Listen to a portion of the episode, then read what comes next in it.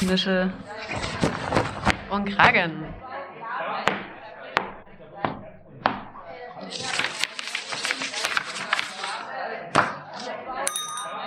Ruhe bitte. Hier ist euer Podcast Nische und Kragen von Arbeit und Leben Sachsen. Willkommen, liebe HörerInnen. Hi. Ich bin Anna. Und ich bin Christine. Wir nehmen euch heute mit auf unsere Reise durch Sachsen, die wir angetreten sind, um die Kommunalpolitik besser zu verstehen. Kommunalpolitik ist erscheint komplex und ist aber ganz einfach. Kommunalpolitik ist Handeln und Arbeiten an kleinen und großen Themen. Kommunalpolitik ist vielfältig, interessant, total nah an den Menschen, aber doch auch manchmal ziemlich anstrengend. Heute Ihr habt die Stimmen gerade schon gehört. Sprechen wir mit unseren Gästen über politische Teilhabe und sie stellen euch einige Beteiligungsinstrumente in der Kommunalpolitik vor, ihre Kniffs und Tricks, wie diese auch erfolgreich werden. Da haben wir einmal Christina Merz, Stadträtin der SPD für die Stadt Leipzig. Sie sitzt außerdem im Petitionsausschuss, ist Sprecherin der Jugendpolitik, Soziokultur und der freien Szene.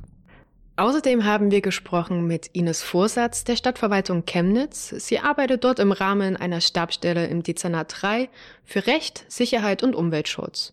Und dort ist sie im Team Bürgerbeteiligung ebenso tätig. Und zu guter Letzt haben wir noch mal Marco Rietsche, der auch mal im Jugendparlament saß in der Schülerinnenvertretung, jetzt Vorstandsmitglied des Stadtjugendrings Leipzig ist und im Stadtbezirksbeirat Leipzig Süd sitzt. Wir werden uns heute ganz besonders auf zwei Instrumente der Bürgerinnenbeteiligung konzentrieren, da das unendlich viele gibt. Ihr könnt ja mal auf der Webseite eurer Kommune recherchieren, was bei euch alles so möglich ist. Wir können schon mal sagen, wir waren ziemlich geflasht gewesen, was in Leipzig alles möglich ist. Nun wollen wir erstmal ergründen, was eigentlich politische Teilhabe bedeutet. Es zerfällt ja in zwei Teile. Wir haben die Teilhabe äh, über Wahlen, also dass Politiker die Interessen der Bürger vertreten. Ne, das ist der eine Weg. Und der andere Weg ist, dass Bürgerinnen und Bürger ihre Interessen direkt vertreten. Und ich denke, der Teil ist wirklich noch ausbaufähig. Wir haben einerseits äh, die Herausforderung, dass Bürgerinnen und Bürger immer wieder behaupten, sie hätten keine Möglichkeit, sich zu beteiligen und einzubringen und andererseits überhaupt nicht wissen, wie viele Möglichkeiten es gibt, sich einzubringen und die Chancen, die es gibt, nicht nutzen. Und äh, das ist auch eine der Herausforderungen für die Zukunft, also die Bürger immer wieder darüber zu informieren, welche Möglichkeiten sie haben, außer zu wählen, sich sonst noch einzubringen. Und da gibt es ja sehr viele Möglichkeiten, gerade über zivilgesellschaftliches Engagement, sich da einzubringen und äh, Bürgerinitiativen zu gründen, um Interessen zu vertreten. Also bei mir hat Bürgerbeteiligung eine sehr hohe Priorität, weil zum Beispiel im Demokratiebereich kann ich ohne Bürgerinnen und Bürger überhaupt nichts bewegen. Und das ist was sehr Schönes an meiner Arbeit, äh, auch durch das Ausreichen der Fördermittel, Vernetzungskonferenzen, Fachtage, Veranstaltungen, wir haben eine sehr, sehr gute Zivilgesellschaft, eine sehr engagierte Zivilgesellschaft. Das sind die Bürgerinnen und Bürger, die also das Zusammenleben hier in der Stadt hochhalten. Und äh, deshalb ist es für mich total wichtig, gut mit diesen Menschen umzugehen und äh, wirklich auch immer dafür zu sorgen, dass sie das Feedback bekommen, dass das, was die machen, wirklich wichtig ist für uns als Stadt. Da liegt dann sozusagen für mich die Priorität. Ähm, und das sind halt die Bürger, das Ehrenamt, was es ausmacht. Hierzu haben wir soeben Ines Vorsatz der Stadtverwaltung Chemnitz gehört. Christina Merz, Stadträtin der Stadt Leipzig, hat hierzu auch noch ein paar sehr interessante Aussagen getroffen. Ja, politische Teilhabe ist für mich vor allen Dingen, dass man eben es schafft, ja, seine Interessen nach vorne zu bringen und eben auch zu gestalten, dass sich quasi nach seinen Interessen auch verändert. Mhm. Ja, also nicht nur passiv zuzuschauen, sondern eben mitzumachen. Mhm. Besonders spannend fanden wir die Frage auch, warum politische Teilhabe eigentlich wichtig ist für die Bürgerinnen. Warum lohnt es sich, sich zu beteiligen? Dazu Marco Rietsche. Ich glaube, dass das sehr wichtig ist. Ähm, ich hatte ja auch vorhin schon mal gesagt, ne, dass ich so die Wahrnehmung habe, dass irgendwie die Gesellschaft an vielen Stellen auseinandergedriftet ist. Und ich habe einfach die Hoffnung, dass ähm, sozusagen über so eine politische Teilhabe vor Ort, konkret im Alltag der Menschen, man das eben ein Stück weit schaffen kann, ja, die Gesellschaft wieder ein, ein Stückchen weiter zusammenzubringen und, und auch einfach zu sehen, okay, ich kann halt mit meinem Handeln, mit meinem konkreten Vorschlag eben dafür sorgen, dass XYZ passiert. So, dass es da oder da konkret, zeitnah eine Änderung oder eine Verbesserung, eine Änderung und eine Verbesserung äh, in meinem Alltag gibt oder in meinem persönlichen Umfeld oder in meiner Straße. Und das ist, glaube ich, schon wichtig, weil so eine Selbstwirksamkeitserfahrung, glaube ich, für Menschen was ist, was einen prägt, was man, ja, was man auch einfach nicht vergisst und wo man sich vielleicht auch ein Stück weit wieder mehr mit Politik identifiziert oder auch diese Distanz, die ja oft beschrieben wird zwischen Bürgerinnen und Bürgern und der Politik in Anführungszeichen, dass sozusagen das ein Stück weit einfach wieder abgebaut wird. Und deswegen glaube ich, dass politische Teilhabe auf kommunaler Ebene super wichtig ist, ja, Distanz zur Politik verringern. Jetzt hören wir doch nochmal näher zu. Warum ist die politische Beteiligung für die Stadt und auch für die PolitikerInnen wichtig? Es ist absolut wünschenswert, dass die Bürger, wenn ihnen was am Herzen liegt, in die Bürgersprechstunden kommen, dass die zu den Bürgermeister gehen, dass die die Gelegenheiten, die es gibt, Einwohnerversammlungen oder eben diese Bürgerbeteiligungsformate nutzen um ihre Interessen dort kundzutun. Denn wie wollen wir als Verwaltung sonst erfahren, was Bürgerinnen und Bürger bewegt? Das ist die einzige Möglichkeit, die wir haben, wenn wir gemeinsam im Gespräch, ins Gespräch kommen, in Dialog gehen, äh, dass dann die Bedürfnisse geäußert werden. Also das ist äh, eigentlich der, der Weg um miteinander ins Gespräch zu kommen. Und das ist das Anliegen aller Bürgerbeteiligung, am Ende ins Gespräch zu kommen und miteinander auf Augenhöhe darüber zu reden, wie, wie man Anliegen oder äh, Problemlagen, Herausforderungen einer Lösung oder auch keiner Lösung zuführen kann. Es nicht alle Probleme können ja gelöst werden, weil wir ja auch gesetzlichen Grundlagen unterliegen und äh, die ihre Grenzen haben. Und das ist manchmal nicht einfach, das Anspruchsdenken von Bürgerinnen und Bürgern mit denen, was gesetzlich äh, getan werden kann, in Übereinklang zu bringen. Mhm. Das war Ines Vorsatz und Christina Merz hat dazu auch noch ein paar Worte zu sagen. Im Endeffekt ist es für uns deswegen wichtig, weil wir haben natürlich alle irgendwie eine Einzelmeinung auch als Stadtrat oder Stadträtin. Die ist nicht irgendwie repräsentativ für die komplette Stadt, ja, weil wir zum Beispiel jetzt ja auch nicht alle in allen Stadtteilen wohnen oder nicht jeder kennt halt jede Straße und kann dann die Situation vor Ort irgendwie einschätzen. Und deswegen ist es für uns auch wichtig zu wissen, ja, was wollen denn die Leute vor Ort? Was ist denen wichtig? Ja, oder wenn wir größere Projekte planen, wie der Matthäkirchhof zum Beispiel, wie der gestaltet wird, ist es auch unglaublich bereichernd, wenn man eben Ideen auch aus der Stadtgesellschaft auch mitgeteilt bekommt. Ne? Also vielleicht auch Ideen, an die man halt vorher nicht gedacht hat. Mhm. Ja, oder dass ein Bedarf aufgezeigt wird, ähm, mit dem vielleicht auch keiner geplant hat. Also ich, ich sehe das nicht als was Lästiges, sondern ich finde das ähm, ja schön, wenn uns quasi auch da Ideen auch beigesteuert werden in dem Interview mit Ines Vorsatz erzählte sie uns von vielen Beteiligungsinstrumenten in Chemnitz, die sehr nah an den BürgerInnen angesiedelt sind. Zum Beispiel in den Stadtbezirken gibt es StadtteilpilotInnen, die vor Ort direkt AnsprechpartnerInnen für Probleme sind. Foren gibt es, Plattformen. Und da ist uns natürlich die Frage aufgekommen, ob sich da in den letzten Jahren hinsichtlich Bürgerbeteiligung etwas verändert hat. Welche Strategie hat Chemnitz da verfolgt und war diese erfolgreich? Vielleicht ist das ja auch ein Anstoß für die ein oder andere Kommune. Also wir haben schon so gemerkt, dass die Bürger oft das Gefühl hatten, es kümmert sich niemand um ihre Sorgen und Nöte vor Ort. Mhm. Und dann ist man ins Nachdenken gekommen, wie könnte man sozusagen eine Verbindung schaffen, die direkter ist als zwischen Bürger und Verwaltung, weil das doch auch eine hierarchische Geschichte ist, weil na, also vollziehende Gewalt, mhm. ne, das ist schon ein bisschen eine Hürde und deswegen ist man die, in die Überlegung gekommen, da so Mittler und Kümmerer zu suchen und eine Struktur aufzubauen, die eher diese, diese Übermittler- und Vermittlerfunktion dann hat zwischen Verwaltung und Bürger. Also mhm. der Versuch, äh, da näher an den Bürger ranzugehen, um die Distanz eventuell zu überwinden. Also was wir daraus mitnehmen können, die Stadt Chemnitz bemüht sich sehr und ja, scheint auch sehr erfolgreich gewesen zu sein. Ich habe hier ein ziemlich fettes Ding gefunden. In Leipzig kannst du als Einwohner oder Einwohnerin eine Anfrage an die Stadt stellen. Die muss sie schriftlich beantworten kann sie auch mündlich in der Ratsversammlung beantworten. Und das gibt's tatsächlich nicht in vielen Städten. Berlin, Dresden, Braunschweig noch, ein paar andere. Aber was ziemlich cool ist, dazu brauchst du kein Quorum, du brauchst keine Unterschriften zu sammeln. Wie bei dem Einwohnerantrag zum Beispiel, der für alle Gemeinden festgesetzt ist in Sachsen. Mega spannend. Christina Merz kann das ganz gut erklären. Ja, die Einwohneranfrage, da sagt das Wort schon relativ viel.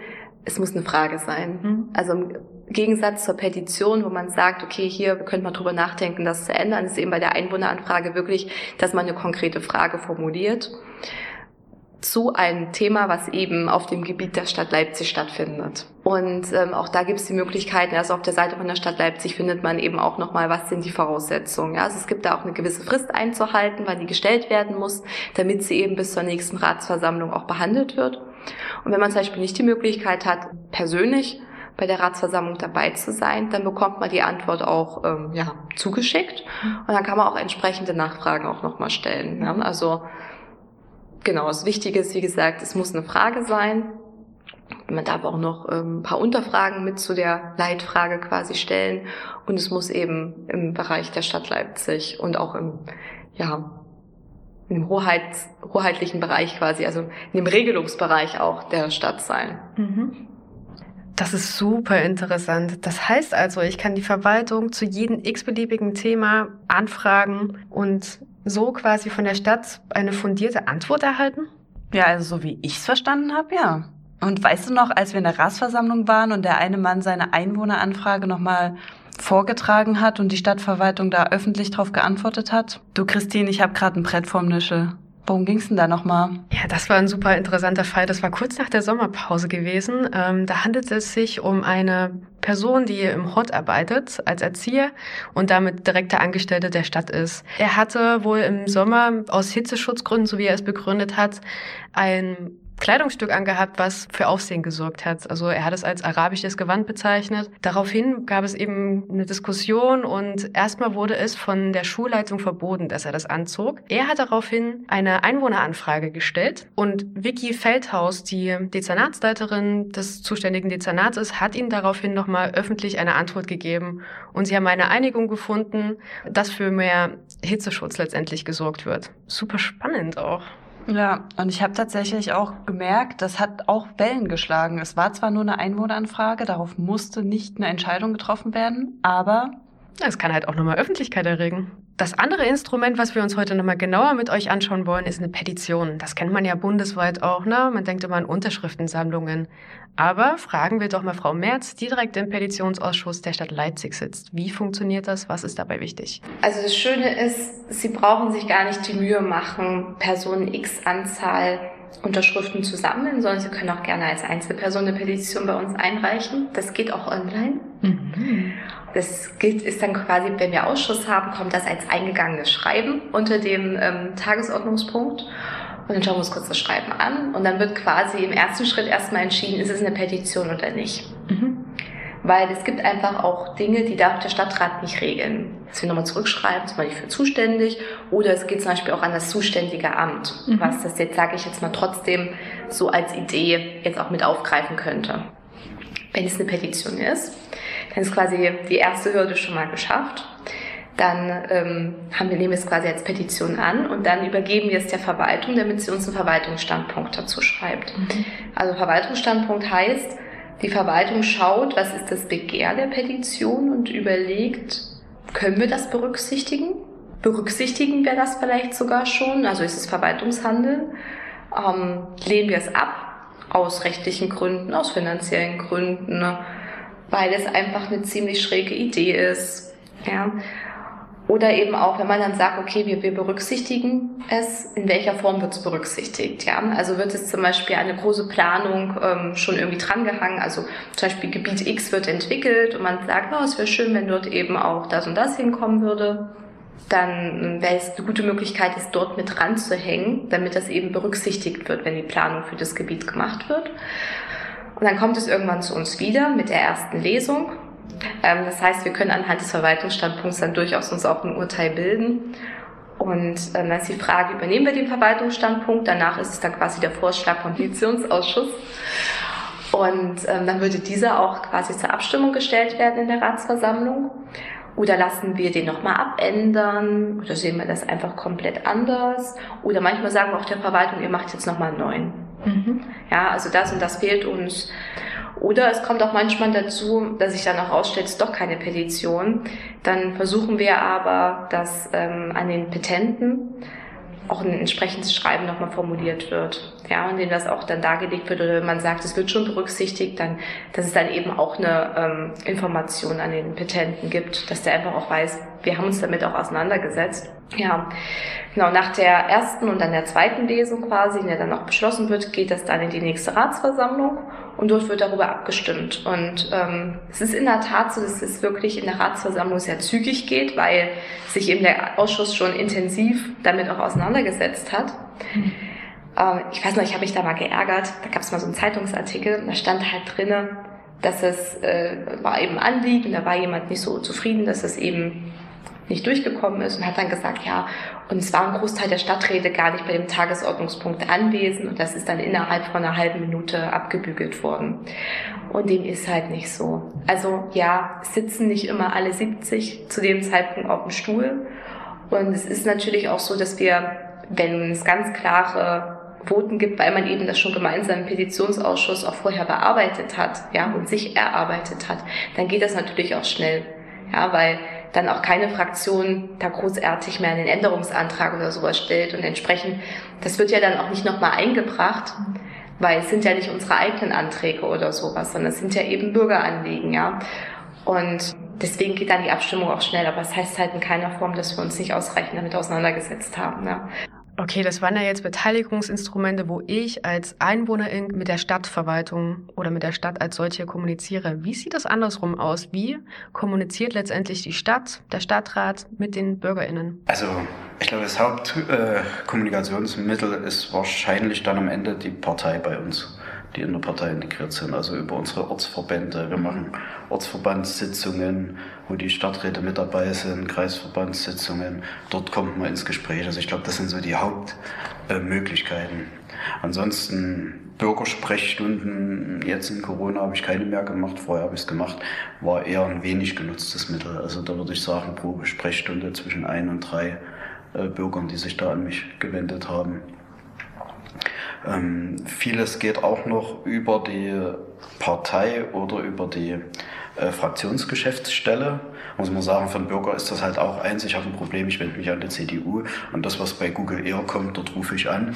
Das ist äh, sehr häufig so, dass Sachen, die eigentlich Fraktionssachen sind, äh, in der Geschäftsstelle der Partei ankommen oder auch mal eine Sache, die Partei ist hier in der Geschäftsstelle. Aber dort wenden sich Bürger schon mit Briefen, mit, mit Anrufen, hier das und das ist passiert, könnt ihr da nicht was machen, das kann doch nicht sein. Äh, in aller Couleur von höflich, konstruktiv bis beleidigend findet man da auch alles. Aber das würde ich so als die Hauptmöglichkeiten sehen. Mhm. Natürlich sind wir als Stadträte auch bei äh, Veranstaltungen dabei. Die Stadt ähm, für der Bürgerforum durch. Da sind wir meistens als Stadträte auch mit vertreten. Äh, Schuleröffnungen, Baustellenbesichtigungen oder Öffnungen, äh, wo dann auch interessierte Bürger mit dabei sind, wo wir einfach, wo man mit ins Gespräch kommt. Also man muss auch einfach ein bisschen präsent und mit da sein. Mhm. Ähm, ja, das würde ich so als die direkten Kanäle nehmen. Dann gibt es natürlich in Chemnitz noch Bürgerplattformen, gibt es ähnlich in Dresden und Leipzig. Die Konzepte sind jeweils ein bisschen unterschiedlich. Da sind zum Teil Stadträte mit dabei. Ich bin in der Bürgerplattform Nordost, haben heute Abend wieder Sitzung. Und dort kommen natürlich auch Bürger mit ihren Anliegen, sagen, wir haben hier ein Projekt, könnt ihr das unterstützen? Und auch in dem Rahmen kommen wir immer wieder ins Gespräch und da vermengt sich dann irgendwo auch die Funktion. Mhm. Dazu hat gerade Michael Specht von der CDU in Chemnitz gesprochen. Was uns jetzt noch interessieren würde, es gibt ja noch andere Möglichkeiten, sich zu beteiligen für die EinwohnerInnen. Welche Instrumente gibt es da noch? Marco Rietschel dazu. Es gibt zumindest in Leipzig, also ich würde sagen auch in, auch in Landkreisen und so gibt es oft auch ja, zivilgesellschaftliche Institutionen, an die man sich wenden kann mit einem Anliegen. Beispielsweise gibt es in Leipzig einen sehr aktiven Verein, den Ökolöwen, da bin ich auch selber Mitglied. Das ist ein, ein ähm, Verein, der arbeitet vor allem in den Bereichen Mobilität, Umwelt, Klimaschutz und versucht sozusagen auch da Einfluss zu nehmen auf Kommunalpolitik. Ähm, das ist jetzt natürlich kein direkt äh, kommunalpolitisches Engagement, was man dann als Bürger oder Bürgerin hat, aber es gibt eben auch eine breite Zivilgesellschaft, die versucht natürlich auf Kommunalpolitik spezialisiert mit einer spezifischen Perspektive, zum Beispiel Umweltschutz, Einfluss zu nehmen. Ich glaube, das ist schon so sehr konkret. Ich glaube auch, dass mittlerweile auch die Fraktionen im Stadtrat einfach sehr offen sind für Bürgeranliegen allgemein. Also wenn ich ein Anliegen habe, ich kann eine Petition schreiben, ich kann zu meinem Stadtbezirksbeirat gehen, ich kann zu meinem zuständigen Stadtrat oder zu meiner zuständigen Stadträtin gehen. Ich finde auf den Internetseiten der Fraktionen konkrete Ansprechpersonen für das und das Thema. Ähm, ich kann mich direkt aber auch an die Stadtverwaltung wenden. Ich kann auch einfach eine Mail schreiben an den Oberbürgermeister. Der wird dann natürlich nicht persönlich antworten, aber dafür gibt es eben Mitarbeiterinnen und Mitarbeiter, die dann antworten oder das zuständige Fachamt. Ähm, und so gibt es eben, glaube ich, ganz viele Stellen, an die man sich in der Stadt Leipzig mittlerweile wenden kann, äh, wenn man ein Anliegen hat. Das klingt vielleicht jetzt erstmal so wie, ach, naja gut, dann landet so eine Mail vielleicht im Papierkorb. Aber meine Erfahrung ist schon, dass es auch in der Stadtverwaltung da ein Umdenken gegeben hat, dass es einfach einen größeren Wunsch in der Bevölkerung gibt in den letzten Jahren, bei mehr und mehr Prozessen eben teilzuhaben. Und das ist auch so ein Grund dafür, warum es eben viel mehr Bürgerbeteiligungsprozesse heute gibt, als das vielleicht noch vor vier, fünf oder zehn Jahren der Fall war.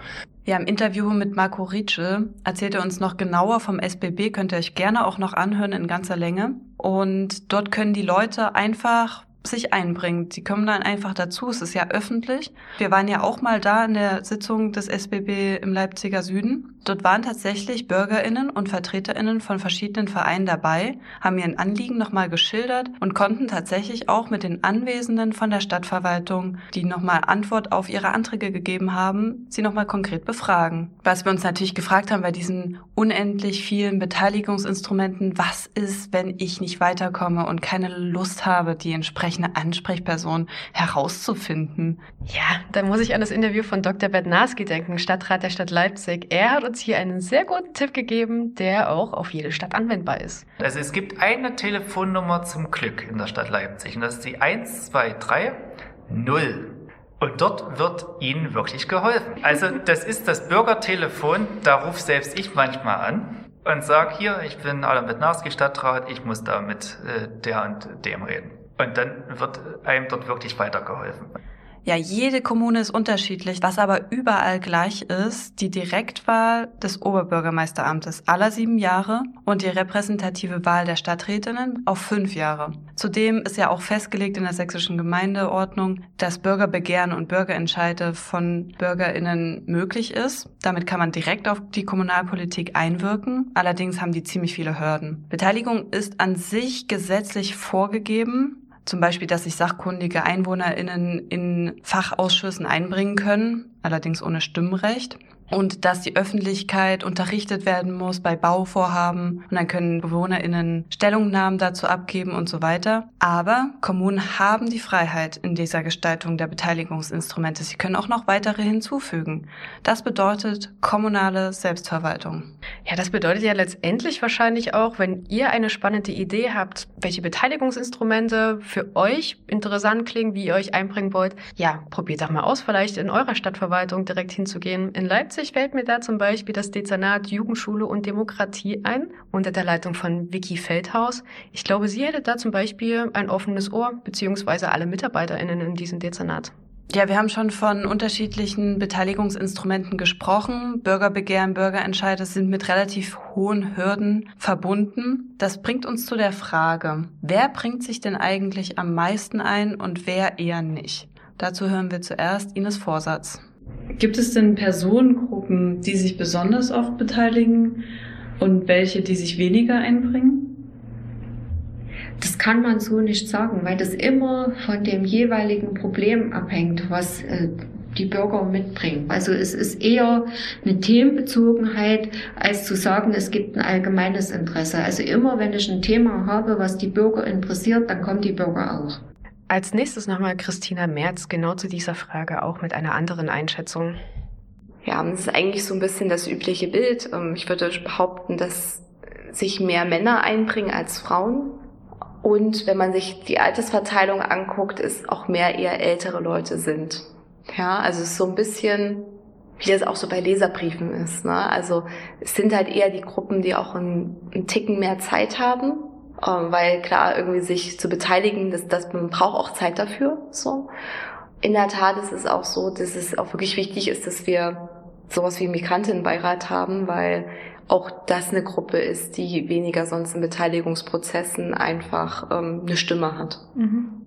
Und zu guter Letzt Marco Rietschel so wie das, glaube ich, mit Teilhabe ganz allgemein ist, ist das halt eben auch mit Bürgerbeteiligungsprozessen zum Beispiel, das habe ich ja gerade beschrieben, auch. Also das ist auch eine Kritik, die es immer wieder daran gibt. Ne? Es sind eben oft Leute, die irgendwie über ein bestimmtes Wissen verfügen, so die vielleicht auch ein höheres Einkommen haben oder die einen bestimmten Bildungsabschluss haben oder die sich vielleicht auch in solche Dokumente einlesen können, ne? weil gerade so so Anträge oder Vorlagen von der Stadtverwaltung sind natürlich auch oft in der Sprache formuliert, wo ich sagen würde, gut, also ich verstehe das, weil ich mich seit vielen Jahren mit solchen Themen beschäftige. Aber der Durchschnittsbürger, der vielleicht interessiert ist an Politik, aber jetzt nicht in der Partei ist oder sich noch nie damit beschäftigt hat, der versteht halt ganz viele Sachen nicht. Der versteht Abkürzungen nicht. Da wird eine Sprache gesprochen, die nicht die Alltagssprache der Menschen ist. Und ich glaube, das führt eben dazu, dass es ganz viele Hürden gibt, warum Menschen oder bestimmte Personengruppen, zum Beispiel Migrantinnen und Migranten, Menschen, die vielleicht eine Sprachbarriere haben, Menschen, die sich einfach nicht für Politik interessieren oder damit noch nie was zu tun haben oder vielleicht irgendwie eine grundkritische Haltung gegenüber Politik und Parteien haben, ähm, dass die vielleicht eher dann nicht bei solchen Bürgerforen dabei sind, dass eben eher nicht die sind, die eine Petition schreiben, eher nicht die sind, die sich organisieren für ihre Interessen, sondern dann eben doch eher Leute, die über bestimmte Ressourcen, über bestimmte Voraussetzungen verfügen. Das ist auf jeden Fall so. Ähm, so. Und da gibt es, glaube ich, ganz viele Faktoren, die da einen Einfluss drauf haben. Ja. Ja. Der Änderungsprozess hat ja erst nochmal mehr begonnen, scheinbar. So, die Potenziale werden vielleicht noch mit eingefangen.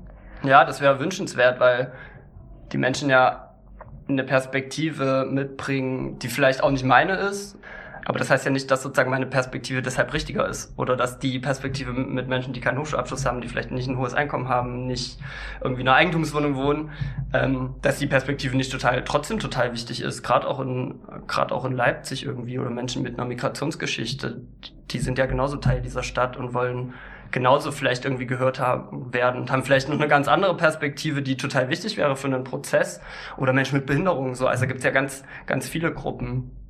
Und ja, das ist schon auch meine Hoffnung, dass man das irgendwie perspektivisch schafft, da wieder mehr Menschen mit ins Boot zu holen oder einfach überhaupt erstmal ins Boot zu holen, um zu gucken, was sind eigentlich eure Anliegen oder Interessen oder warum ist es vielleicht auch wichtig, euch mal zuzuhören.